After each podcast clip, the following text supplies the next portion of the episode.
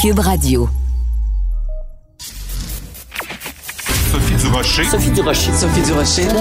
Mon nom est Sophie Durocher. Sophie Durocher. Des opinions éclairantes qui font la différence. Cube Radio. Bonjour tout le monde, bon lundi. J'espère que vous avez passé une excellente fin de semaine. Écoutez, habituellement, je commence mon émission avec un petit ben voyons donc, vous êtes habitués maintenant.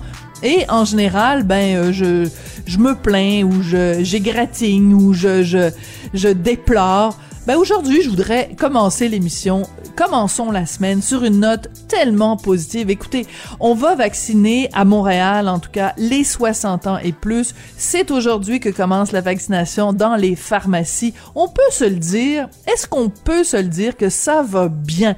Est-ce que ça va parfaitement? Non, bien sûr, il y a des bémols. Mais la lumière au bout du tunnel, avant, c'était comme une petite lampe de poche qu'on voyait au bout du tunnel. Mais là, c'est rendu des phares d'auto. On, les, on la voit, la lumière, elle est là.